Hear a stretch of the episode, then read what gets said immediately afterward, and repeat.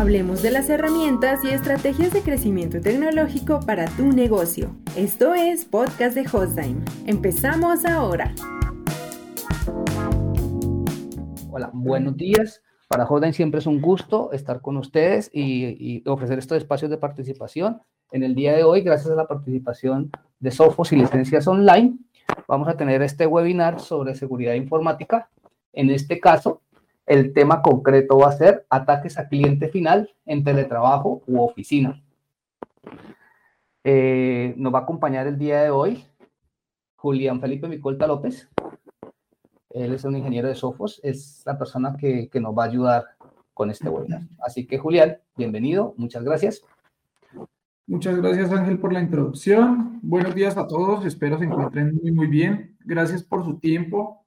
Eh, por asistir a esta cadena de webinars eh, propuesta por HostDim para, para, digamos que, aumentar el conocimiento eh, a nivel de seguridad de, de, sus clientes. El día de hoy la idea es hablar de las amenazas desconocidas que tenemos con Intercept X. Tiene que ver mucho con los ataques que se presentan hacia, hacia los dispositivos finales de los usuarios, hacia los endpoints, y los usuarios que se, eh, que se encuentran trabajando desde casa, ¿no? Eh, lo primero es notar que el panorama de las amenazas ha cambiado por completo, ya no, no es tan sencillo como, como lo era en un principio, en donde era una persona, en donde era una, una persona totalmente, eh, digamos que ociosa, por decirlo así, ¿sí? que configuraba o que simplemente eh, eh, configuraba o codificaba sus tipos de ataques para lanzarlos al azar, eh, con el ocio o con la intención por simple gusto de vulnerar algún sistema o algún dispositivo. Ahora ya sabemos que hay una, hay una motivación económica detrás de todo esto, hay una motivación también a nivel computacional, a nivel de, a nivel de reputación, ¿sí? de afectar la reputación de las compañías, de afectar la reputación eh, de, de, los usuarios, ¿sí? de algún usuario en específico. Por lo tanto, eh, este panorama empieza a cambiar, ya los, los, ya los ataques empiezan a, ver se empiezan a volver un poco más dirigidos, ¿sí? personalizados, ya están totalmente customizados eh, dirigidos a las, a las compañías de una forma más específica, ¿no? Entonces, eh, simplemente para hablar de algunos números, el ransomware es el que ocupa el primer lugar y esto, pues porque tiende a ser uno de los ataques más rentables, eh, incluso muchas veces más rentables que el narcotráfico o, o el tráfico ilegal de armas o de drogas, porque son más difíciles de rastrear, es más fácil ocultar la, la identidad y generalmente las empresas necesitan eh, mantener su productividad a tope, ¿no? Cada, cada día, cada segundo que estamos fuera de línea, pues la compañía, independientemente de la que sea para la que trabajemos, pues vamos a empezar a perder una cantidad de dinero, ¿no? Y vamos a tener pues unas pérdidas intangibles, unas pérdidas tangibles, como puede ser el dinero, pero vamos a perder unas, vamos a perder algunas cosas que no las vamos a poder cuantificar, como la reputación, ¿sí? Cuántos clientes vamos a dejar de captar eh, en el caso de que, de que eh, un ataque haya sido publicado, ¿sí? En cualquier, en cualquier revista. Eh, tenemos también el, el malware avanzado, ¿sí? Que pues digamos que ocupa aquí el 20%. Y pues lo que les comentaba anteriormente, ¿no? Esto tiene que ver mucho con eh, la intención de los ciberdelincuentes de customizar eh, las piezas de código malicioso. Por lo tanto, casi todos los malware que se encuentran en muchas de las compañías, pues no se han visto anteriormente, ¿sí? Porque como están customizados, están directamente eh, codificados para atacar a una persona en específico o una compañía en específico, pues es más complicado para las herramientas o para las soluciones que no estén basadas en comportamiento en identificar este tipo de ataques.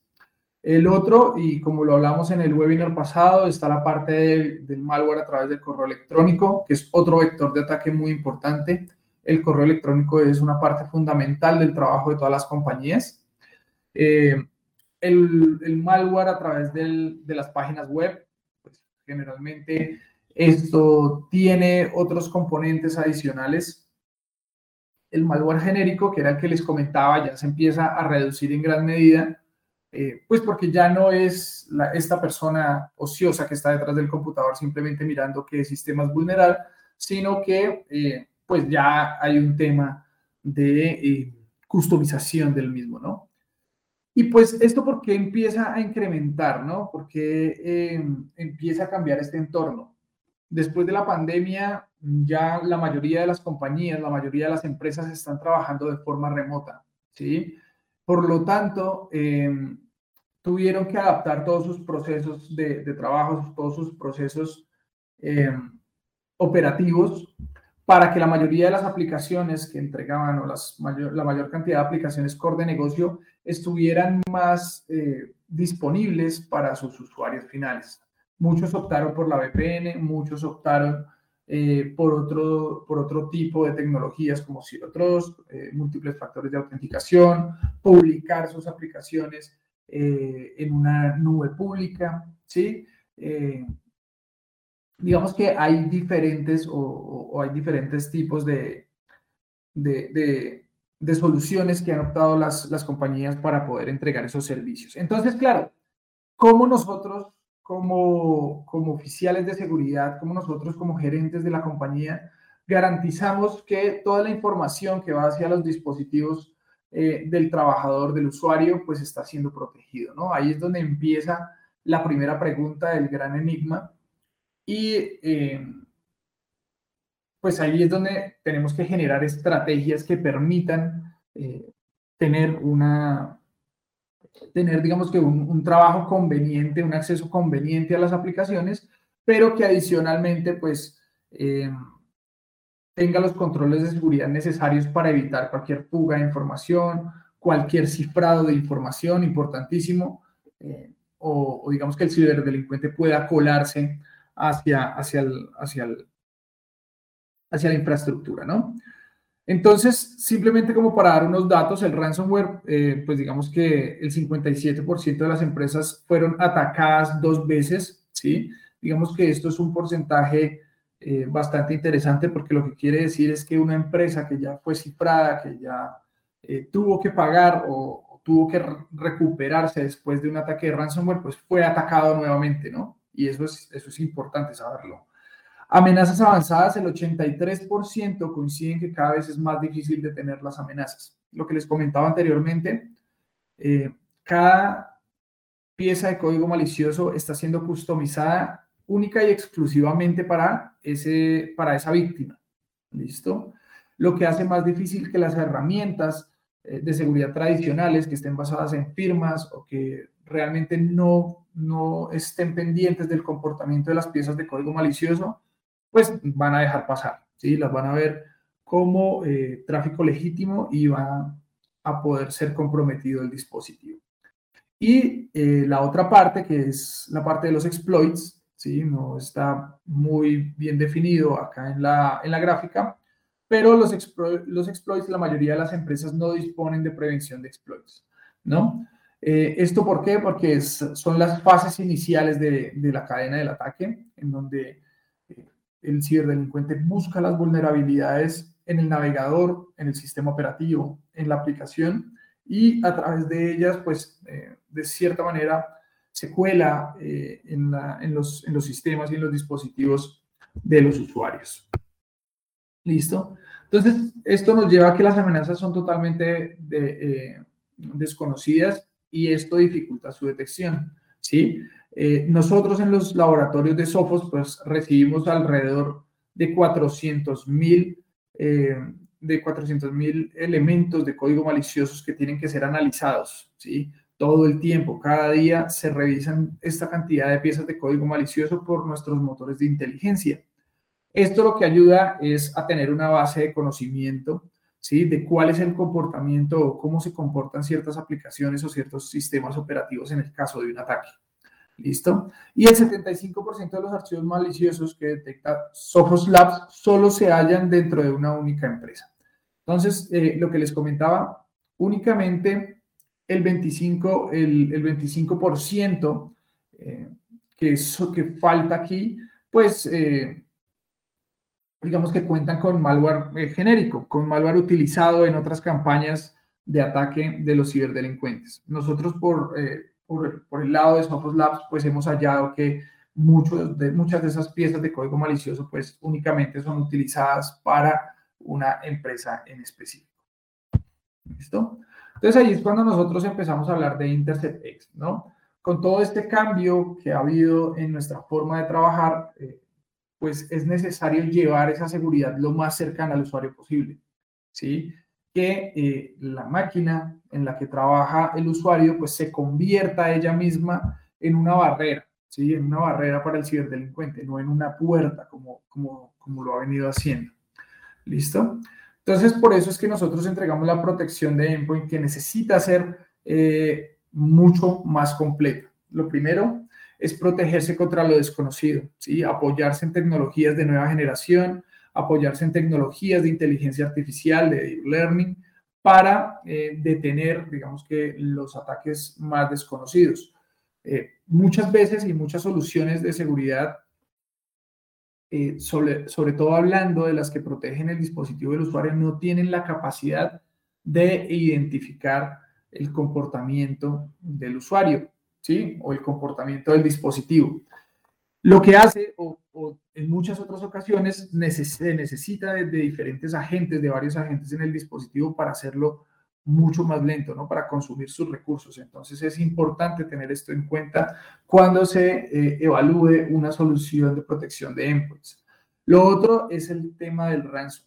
¿Listo? Otro de los ataques más importantes y sobre todo que viene en crecimiento eh, a lo largo del tiempo, eh, por lo que les mencionaba anteriormente, se vuelve muy, muy rentable realizar un ataque de ransomware eh, entonces necesitan o se necesitan herramientas que tengan la capacidad de detener el proceso del ransomware, el proceso de cifrado y que adicionalmente tenga la capacidad de volver a un estado inmediatamente anterior de los archivos del disco que esté comprometido o del sistema de arranque que se esté viendo comprometido eh, en, este, en estos casos de ataque, ¿no?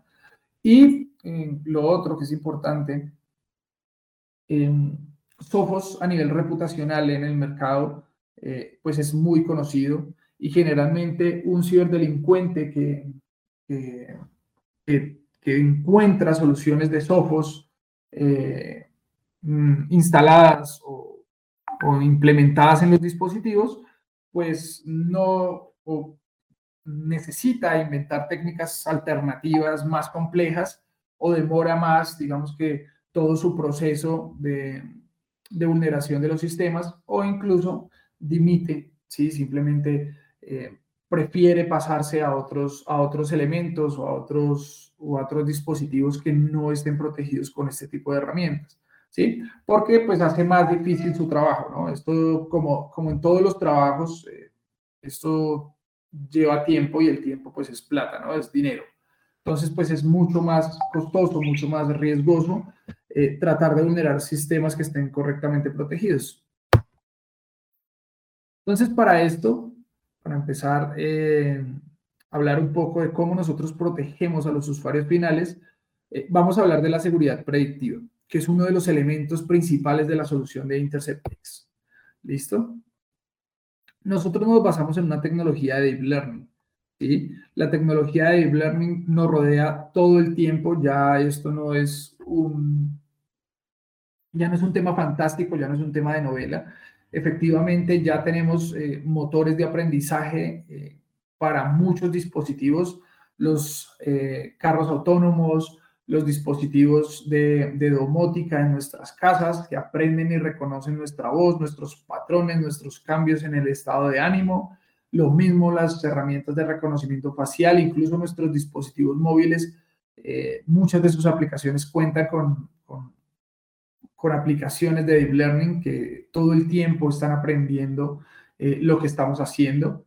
Lo mismo los algoritmos de las, eh, de las, de las redes sociales, etcétera, saben lo que nos gusta, lo que nos va a gustar. Y esto nosotros ya lo percibimos de una manera, es una nueva normalidad, ¿listo? Es una nueva normalidad. Entonces, lo interesante de esto es que esto eh, es necesario aplicarlo a sistemas de seguridad, ¿no? Entonces, ahí es donde empezamos a aplicarlo a la ciberseguridad. ¿Cuáles son los, las piezas de código que son benignas para la compañía, ¿sí? que ayudan a mejorar el performance, que ayudan a actualizar o a mejorar la seguridad en una aplicación, que, que tiene que ver pues con, con los vectores, eh, con, el, con, con, el mejoramiento del performance, con el mejoramiento de la interfaz del usuario, frente a eh, las piezas de código malicioso que pueden entorpecer cualquier proceso en nuestra actividad, ¿no? En la actividad de la compañía. Es por eso que eh, hay algunas funciones que eh, están establecidas por eh, este tipo o esta técnica de detección, ¿no? O esta técnica de, de procesamiento de información. Por lo menos de la que tiene que ver con Sophos y en la que nosotros nos hemos integrado, pues tiene que, tiene que ver con evitar el malware conocido y el nunca antes visto, ¿no? Entonces, al aprender cómo se comportan las piezas de código malicioso dentro de los sistemas, o aprender también cuál es el comportamiento normal de nuestro sistema operativo, de nuestra aplicación, pues podemos evitar eh, el malware, ¿sí? Podemos evitar el malware que ya es conocido o aquel que no haya sido conocido eh, de una forma mucho más efectiva, ¿listo? Podemos bloquear el malware antes de que se ejecute, ¿sí? Porque lo primero que tiene que hacer una pieza de código malicioso es identificar en qué entorno se encuentra, ¿sí? Se encuentra en el dispositivo, en el laptop, se encuentra en un sistema eh, operativo de tal versión, se encuentra en una aplicación de tal versión, y él lo primero que tiene que hacer es escanear, ¿sí? Tiene que escanear en el entorno en el que se encuentra. Deep Learning lo que nos ayuda es a identificar ese momento en el que, eh, en el, que el malware va a intentar eh, interactuar con el sistema, ya sea por interacción directa con el usuario, ya sea por interacción directa con eh, el sistema operativo, la memoria, el kernel, eh, para poder bloquear ese, ese, malware, ¿no? No dependemos de firmas, ¿sí? Es, esto es importante conocerlo, no, ser, no, no es una base de datos de firmas recopiladas. Eh, esto, digamos que ya está siendo un poco obsoleto, incluso muchas de las campañas de ataques de los ciberdelincuentes han sido materializadas utilizando piezas de código malicioso antiguas, ¿sí? Simplemente porque las bases de datos eh, a lo largo del tiempo pues no logran mantener o no logran retener todas las firmas de todas las vulnerabilidades que han existido eh, en la historia del cómputo, ¿no? Entonces ya empieza a ser un poco obsoleto el tema de las firmas y empieza a tener más sentido el tema del comportamiento. ¿Listo? ¿Cómo se clasifican los archivos? O, bueno, tenemos la capacidad de clasificar los archivos como maliciosos, aplicaciones no deseadas o benignas, ¿no? Podemos decirle al usuario cuáles son las aplicaciones que, que deberían utilizar. Esto es importante para las compañías, sobre todo en el trabajo remoto, porque aquí sucede algo también muy interesante. Y es que eh, las, los usuarios pueden utilizar o empiezan a mezclar al estar en la casa, o, al estar eh, fuera del, del, perímetro o de lo que antes conocíamos como el perímetro de las compañías, suelen mezclar su información personal con su información laboral.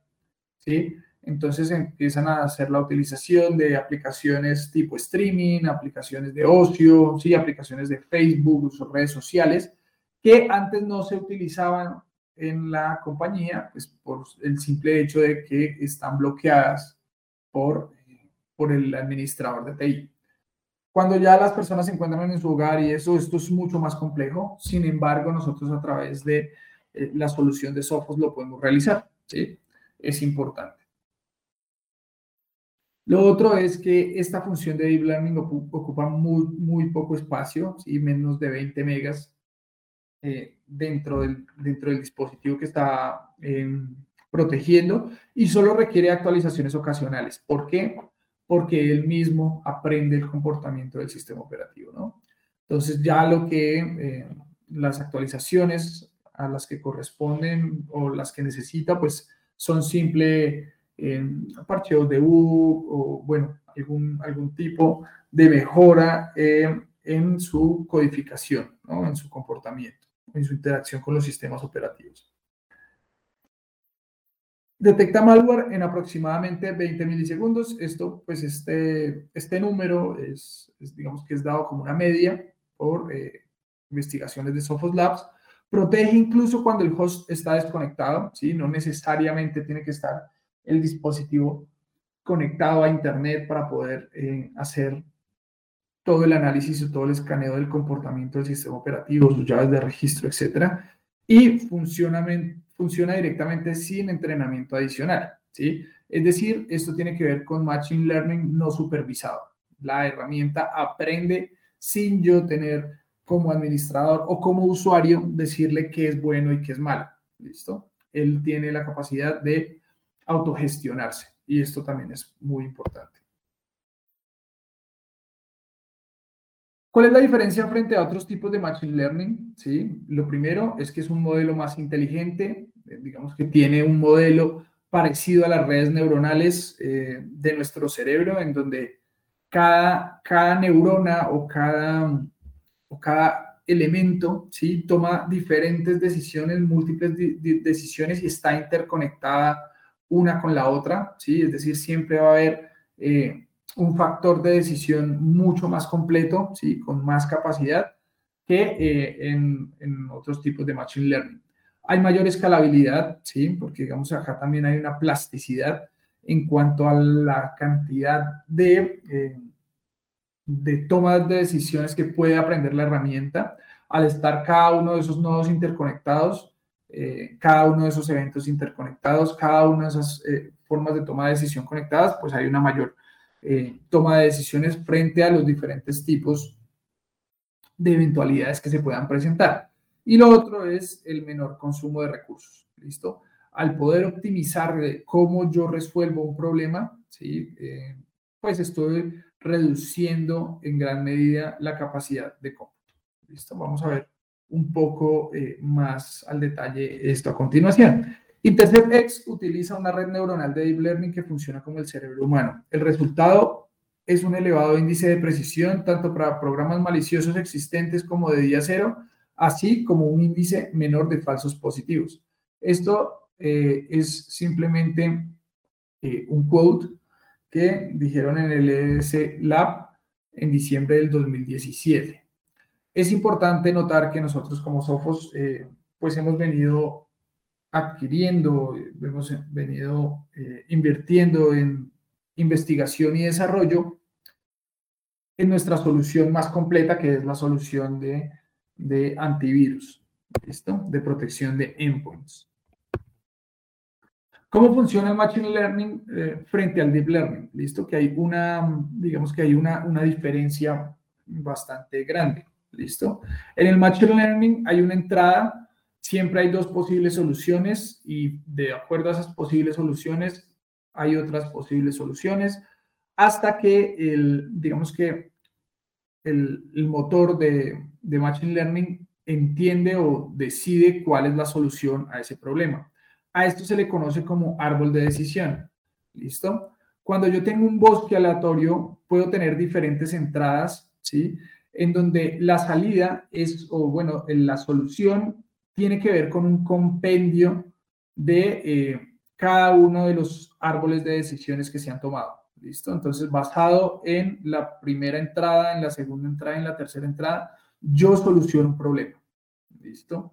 Y eh, esas, digamos que esa correlación de estas soluciones es la que lleva a decidir o a decidir al, al elemento que, está, que se está evaluando si definitivamente es benigno o es maligno. ¿Listo? En cambio, en el Deep Learning tengo una cantidad de eventos que están correlacionados todos con todos. Si ustedes ven acá, no hay una correlación directa entre la toma de decisión que tomó este nodo, este nodo, con la que tomó este nodo o este nodo. ¿Listo? Nosotros en el Deep Learning funcionamos como redes neuronales. Lo que quiere decir es que todos están interconectados. Cada evento que haya sido asumido por este puede ser identificado por la última neurona a través de todos los nodos que están interconectados. Y cada decisión, ¿sí? cada entrada que tenga, pues va a crear o va a generar un nodo que a su vez va a estar interconectado con todos. Y al final, pues yo voy a poder decidir qué está bien y qué está mal. ¿Listo? Entonces, cada una pues puede identificar técnicas más complejas, cada una puede identificar patrones más precisos o más granulares dentro de la toma de decisión. Entonces, puede ser eh, la versión del sistema operativo, la interacción que tuvo el humano con la máquina, ¿sí? cuántas veces hizo clic, cuántas aplicaciones abrió, si hubo cambios en el registro, eh, en las llaves de registro, si hubo llamadas al kernel, si hubo llamadas o ocupación de la memoria RAM, etcétera, etcétera, etcétera. Cada una de ellas puede, eh, digamos que tener en cuenta todos estos elementos para tomar una decisión. Entonces, ¿cuáles son las ventajas del Deep Learning de Sophos? Lo primero es que fue probado, ¿sí? la tasa de detección es el número uno en la, en la industria, probado por Virus Total en el 2016 y ha sido pues validado por eh, Virus Total, NSS Labs, a Antivirus Test, que pues son algunos de las consultoras de seguridad pues más importantes, eh, sobre todo que evalúan el comportamiento de los antivirus en el, pues, eh, a nivel global. El rendimiento es que detienen malware desconocido y sin firmas, es, decir, estamos basados completamente en comportamiento, en lo que aprende realmente el motor de Sophos, detecta y bloquea amenazas en 20 milisegundos. Eh, tenemos el tema de la experiencia en desarrollo desde 2010, lo que les decía, Sophos, toda su investigación y desarrollo está dirigida hacia las soluciones de protección de endpoint. Por lo tanto, eh, pues, mucho se ha avanzado en términos de eh, utilizar este tipo de tecnología para identificar piezas de código malicioso, creado por científicos de Sophos Labs con tecnología de la DARPA. Digamos que esto también es importante porque eh, tiene que ver con tecnologías de seguridad nacional, ¿sí?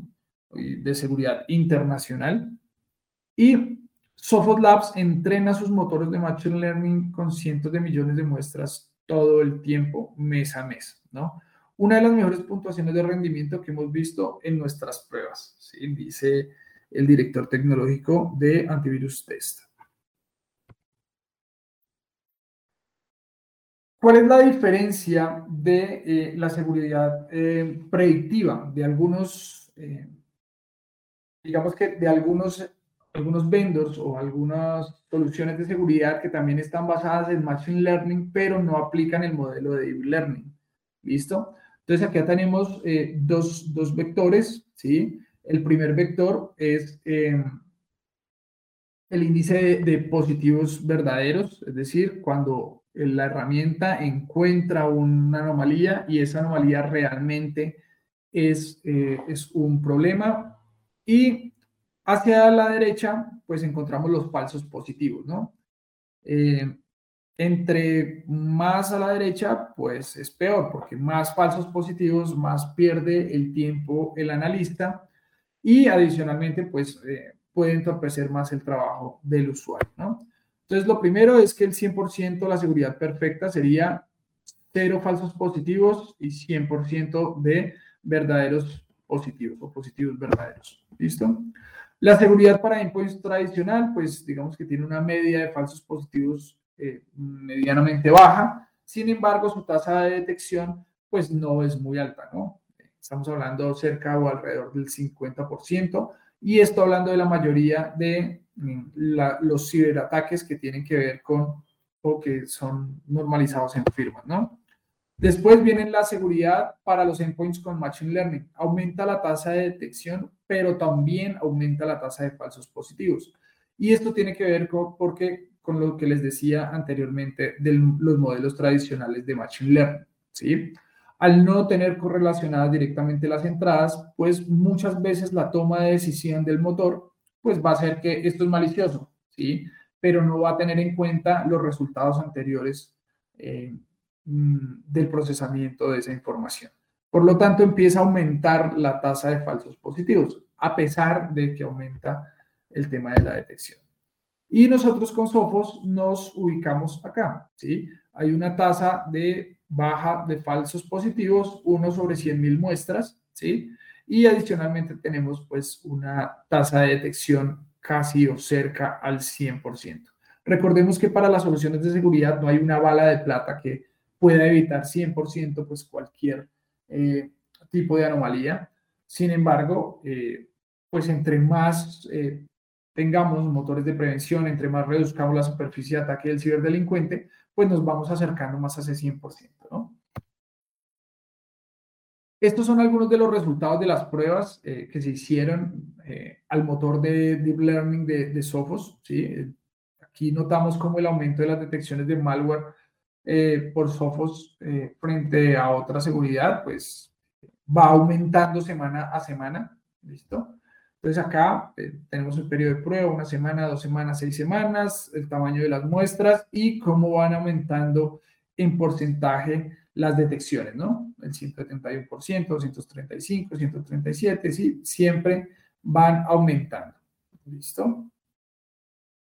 Este es el aumento frente a la seguridad tradicional y este es el aumento frente a la seguridad de eh, elementos o de, soluciones que cuentan con, tecnología de Machine Learning, pero no de Deep Learning. Entonces, ahí para que tengamos una referencia. Listo. Ya hablamos de todo lo que tiene que ver con la seguridad predictiva. Ahora hablamos cómo detener el ransomware. ¿Listo? Ya todos vivimos a la sombra del ransomware, ya todas las empresas eh, están a la expectativa de cuándo van a ser atacados por ransomware. Es, es imprescindible prepararse para protegerse contra este tipo de ataque. ¿Listo? El, 57, el 54% de las empresas sufrió un ataque de ransomware el año pasado. Aquí estamos hablando del 2020. El 85% de las empresas se ha visto afectada por el ransomware o espera hacerlo. ¿Listo? Entonces es importante saber que eh, la mayoría de ustedes no está solo en este camino, sino que ya hay otras compañías que se están preparando para este tipo de ataques, ¿no? Y es importante siempre mantener eh, un proceso de respuesta a incidentes adecuado. ¿Qué pasa si, listo? ¿Qué pasa si somos víctimas de un ataque de ransomware? Incluir siempre esto en las matrices de riesgo del área de control de riesgos de su compañía, porque muchas veces eh, se incluyen los riesgos de desastres naturales, eh, se incluyen riesgos de, no sé, tipo ataque terrorista, pero nunca se incluye el tema de secuestro de información o cifrado de información. Entonces, la mayoría de las empresas cuando sufren un ataque de este tipo, pues no saben cómo actuar. Ahora, imagínense si la empresa no sabe cómo actuar, imagínense el usuario final.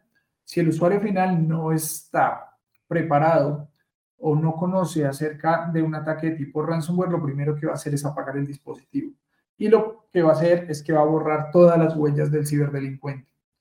O lo otro es que simplemente no va a ser cauteloso en el momento en el que empiece a interactuar con las herramientas de trabajo, ¿sí?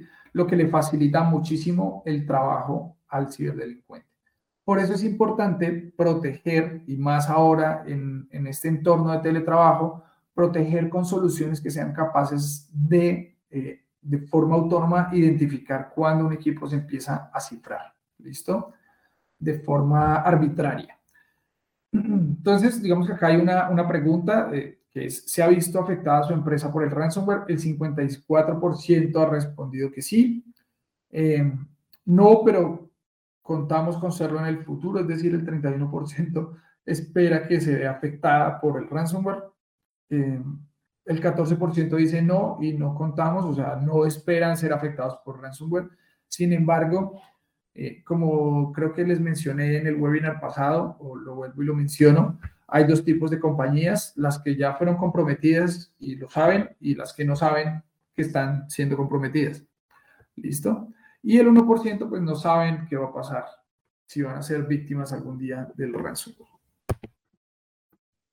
Algunos datos básicos eh, del ransomware. El promedio de ataque para, los, para las compañías que han sido afectadas es de 2, es decir, le cifran dos veces la información más si pagan un rescate. Si pagan un rescate, probablemente les vuelvan a cifrar la información para volver a recibir el dinero.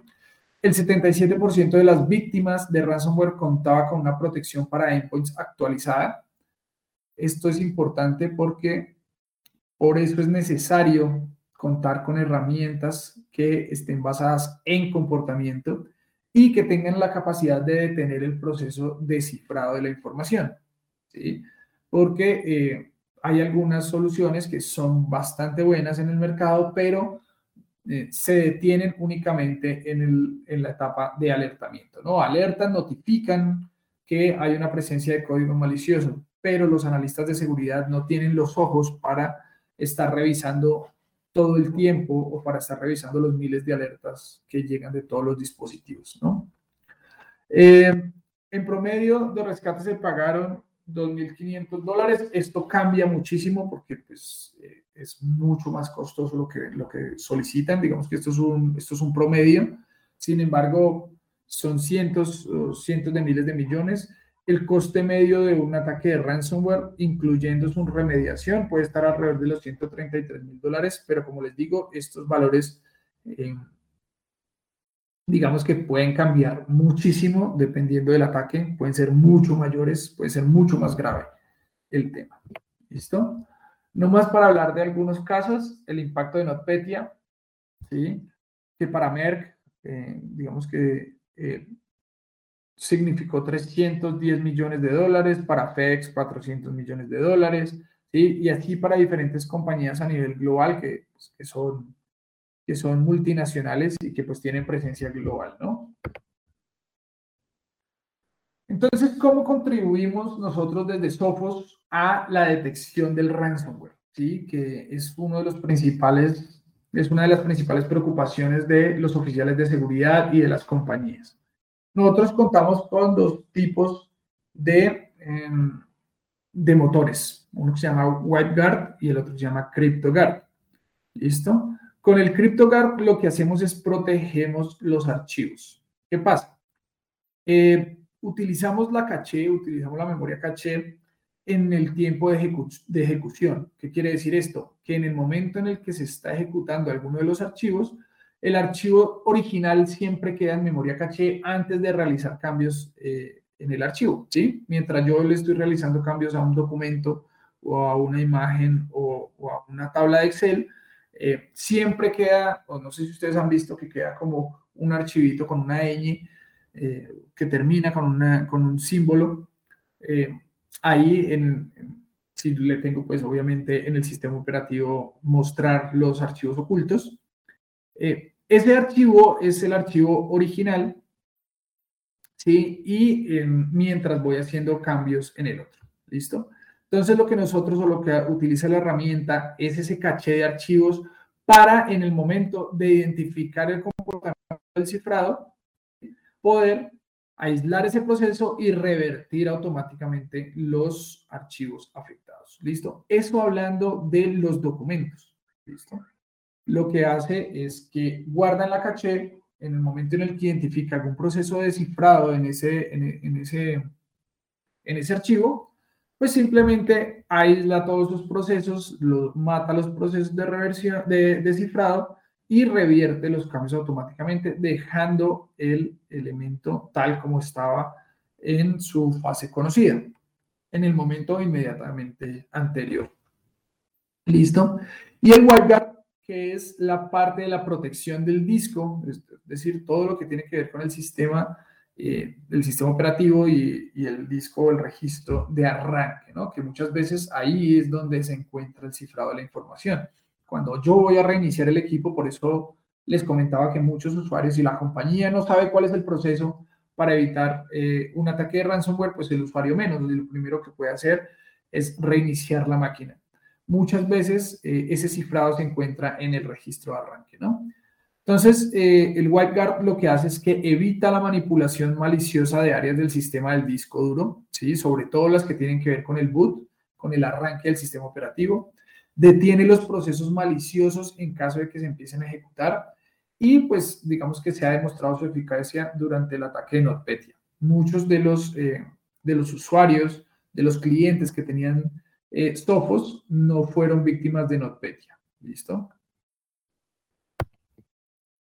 Entonces, ¿cuáles son las ventajas del anti-ransomware de Intercept X? Primero, es bastante eficaz, tiene una cadena basada en el comportamiento, detiene el cifrado malicioso, detiene el ransomware que ataca archivos, el disco y el sector de arranque, Digamos que es una protección holística de todo el sistema eh, que utiliza un usuario, de todo el endpoint, y está el preparado para el futuro contra nuevas variantes. Esto gracias a los motores de Deep Learning, ¿no? Tiene una recuperación automatizada, es decir, puedo evitar todo el proceso de respuesta a incidentes eh, simplemente por prevención, ¿sí? Por, porque al, prevenir el ataque, al prevenir el cifrado del ransomware, eh, pues estoy previniendo eh, realmente todo el ataque, ¿no? Entonces revierte los archivos al estado conocido, ¿sí? Inmediatamente conocido. Tengo la tecnología de instantáneas exclusivas, digamos que esto es una tecnología única de Intercept X, ¿listo? Y garantiza la productividad y seguridad de los usuarios.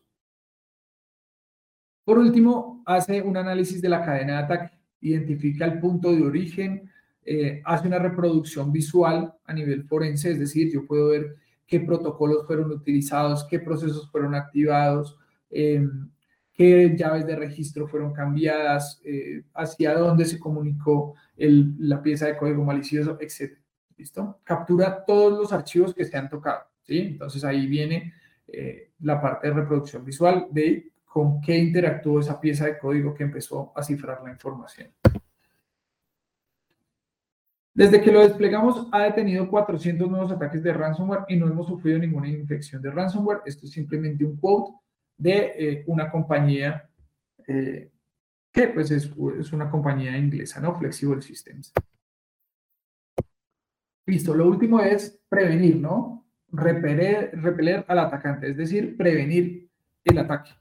¿Listo? ¿Cómo detenemos el ataque a los endpoints, ¿no? A los usuarios. La primera o la forma más sencilla es detener la parte del exploit y los ataques sin archivos. ¿Listo?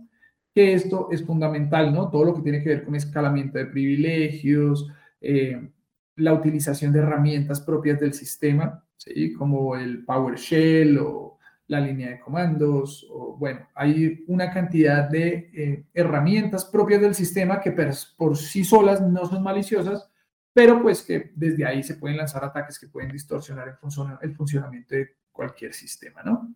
Entonces, lo primero es las funciones anti-exploit de InterceptX detienen los ataques antes de que se descarguen ejecutables maliciosos, ¿sí? Y los ataques que no introducen ningún tipo de malware. Los ejecutables maliciosos solo representan el 41% del malware. ¿Listo? O sea, hay mucho malware que se distribuye más de la mitad que no utiliza eh, ningún tipo de ejecutable, ¿no? Muchas técnicas no sirven, no solo utilizan un archivo para alcanzar el almacenamiento de un equipo, ¿sí?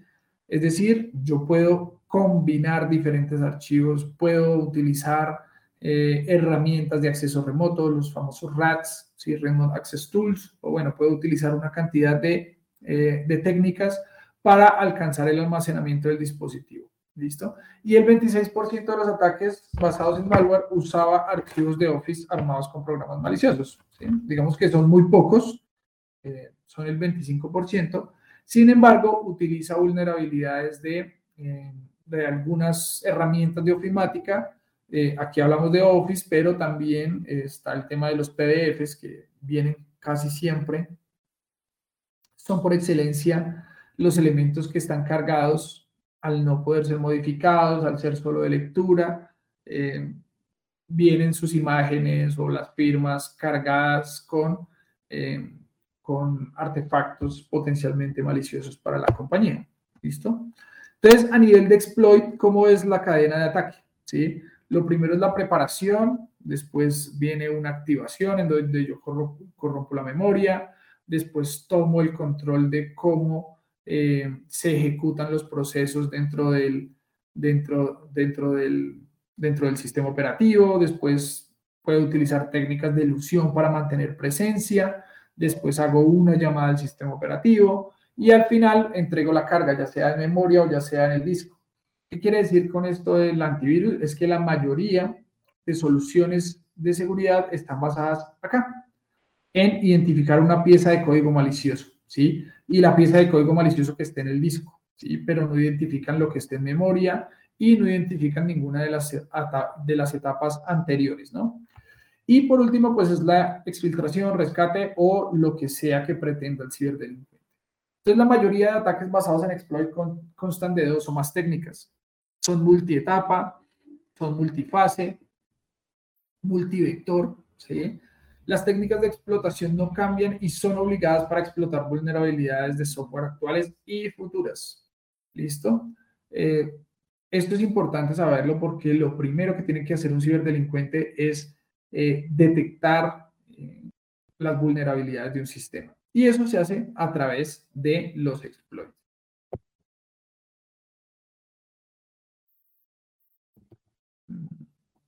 Mm, listo.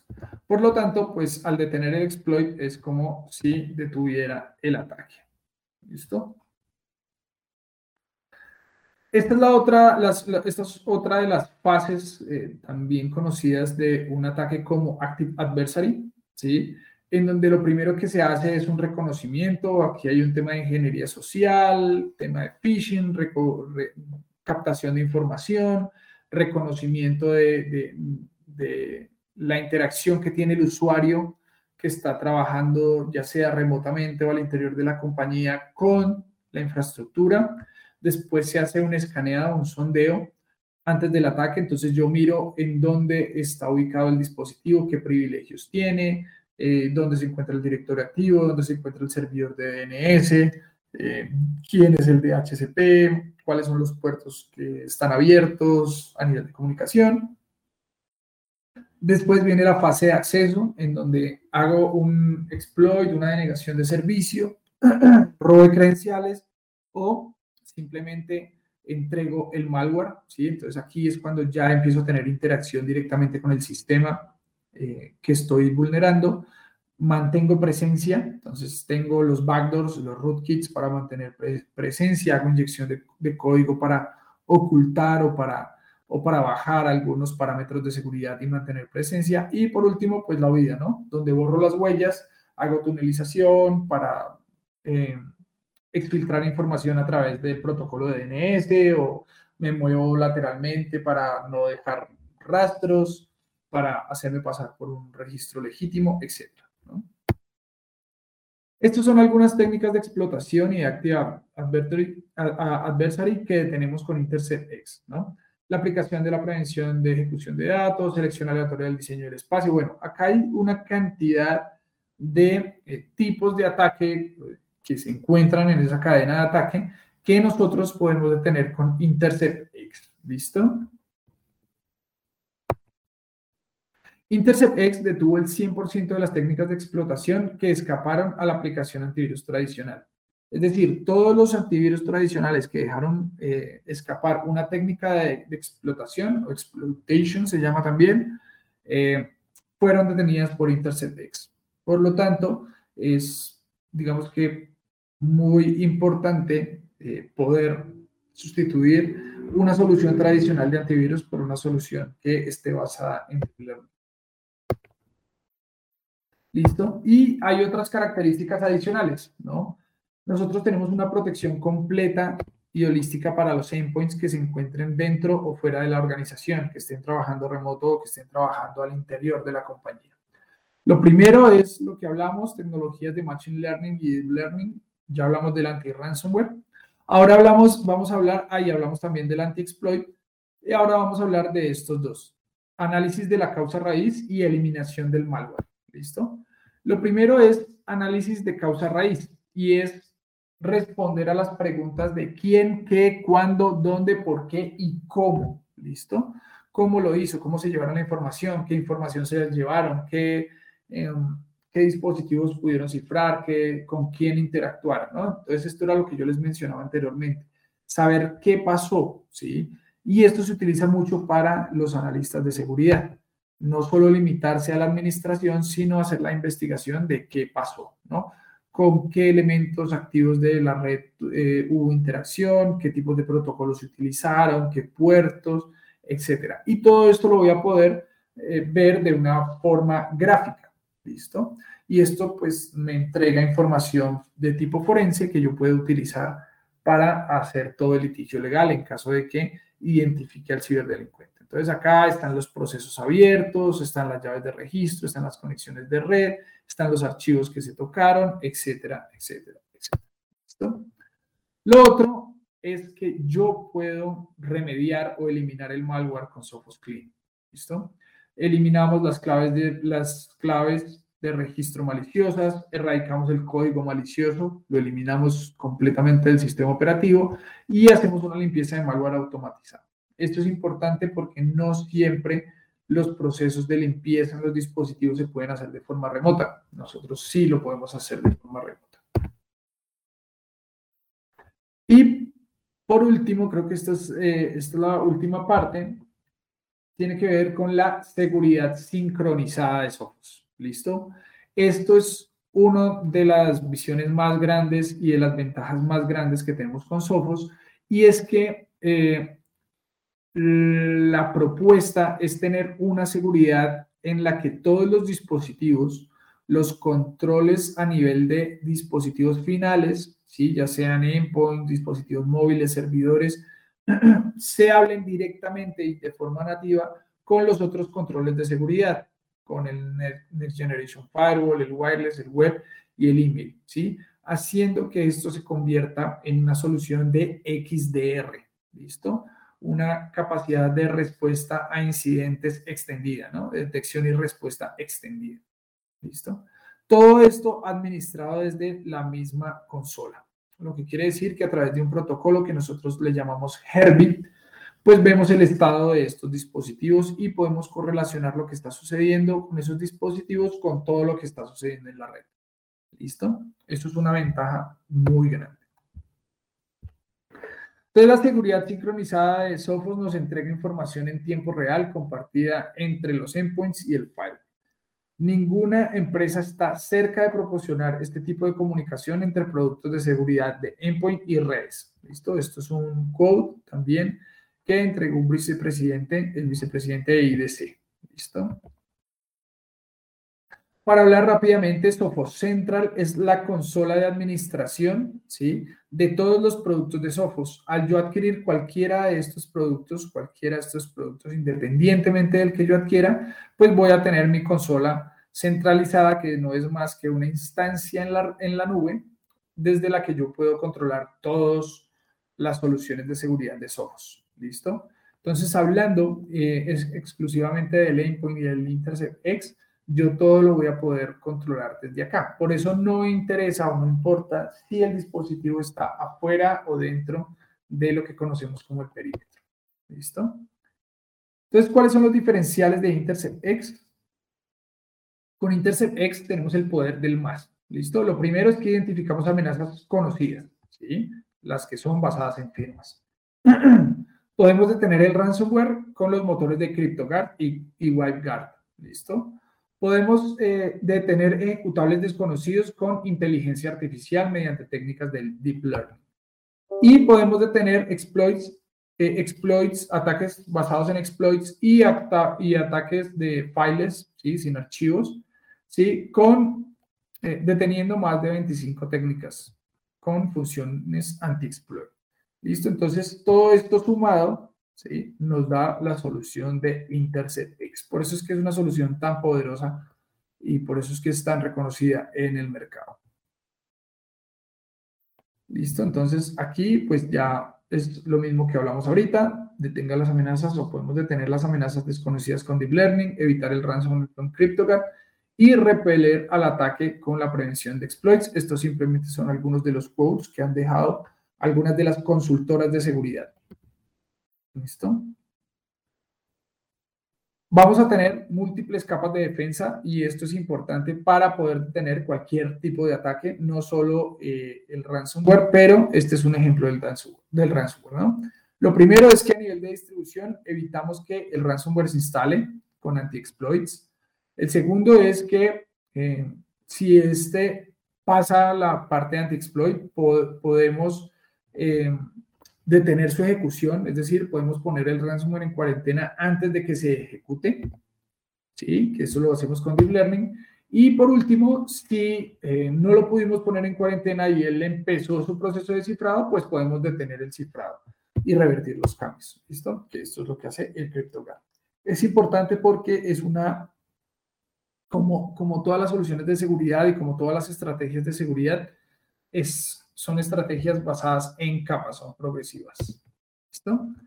Instalar Sophos Intercept X junto con la protección para endpoint existente es sencillo y eficaz. Hemos notado que bloquea las amenazas de manera más rápida y ofrece un análisis sencillo e integral de un ataque. ¿Listo? Computer Connections. Otro punto. Listo, eso era todo por hoy. Eso era lo que les queríamos eh, mencionar. Eh, muchas gracias por asistir a este webinar de eh, los ataques dirigidos a endpoints y de la solución de eh, protección de endpoints y de ransomware. Eh, cualquier cosa que necesiten, con muchísimo gusto a través de Hostline se pueden comunicar a través de nosotros, hacia nosotros y podemos atender pues, sus necesidades puntuales. Eh, Julián, una preguntita pequeñita. ¿Este tipo de software, ¿Este tipo de software trae alguna configuración predeterminada? Es decir, para el usuario novato que le pueda Correcto. funcionar. Correcto. Eh, digamos que esto es una solución plug and play. Eh, es simplemente se instala un agente en el dispositivo y él ya tiene precargadas unas configuraciones eh, digamos que, pues, tradicionales, ¿sí? Eh, la, la protección contra algunos elementos de código malicioso, la protección contra algunas aplicaciones maliciosas. Eh, sin embargo, el administrador, ¿sí? El administrador de seguridad tiene total autonomía y total control de las reglas que quiere, de las políticas de seguridad que quiere implementar, cuáles no quiere implementar, cuáles quiere customizar, ¿sí? Entonces, la respuesta a la pregunta es sí, hay unas reglas preconfiguradas que pueden evitar, digamos que también el incumplimiento de ciertas regulaciones como, como IPA, como, como SOX, o bueno, como la GDPR, ¿sí? Digamos que sí hay, sí vienen las políticas preconfiguradas. Genial. Una, Una, una pregunta adicional. Eh, ¿Hay alguna diferencia, por decir algo, entre, entre la licencia para una empresa y la licencia para una persona de este tipo de productos? ¿En costos o en características? En características no, en costos sí hay una diferencia. Eh, y efectivamente nosotros tenemos eh, una parte que es Sophos Home, que es para, para ah. hogares, y la otra que es Sophos Enterprise, que es dirigida a compañías, ¿no? Sí hay una diferencia, sobre todo en el método de administración, ¿sí? Pues eh, cuando hablamos del enterprise hablamos de que eh, vamos a tener más de un dispositivo protegido, por eso está la consola eh, de administración en la nube, ¿sí? Que es el Sophos Central, pero para la persona que se quiere proteger en su hogar o lo que sea, pues está la otra solución que no tendrá su instancia de Sophos Central, sino que pues lo gestionará directamente desde el dispositivo protegido. Eh, Julián, muchas gracias. No, muchas gracias a ustedes, muchas gracias Ángel, muchas gracias al equipo de Hostdim y estamos atentos a cualquier eventualidad o cualquier cosa que necesiten. Muchas gracias y será un gusto vernos de nuevo de un mediante el año entrante con otro webinar interesante sobre estos temas apasionantes. Hasta pronto. Hasta pronto, buena tarde, buen día. Acabas de escuchar un podcast de Hostime. Te esperamos en el próximo capítulo. Suscríbete al canal donde nos escuchas y búscanos donde sea que te encuentres. hostime.com.co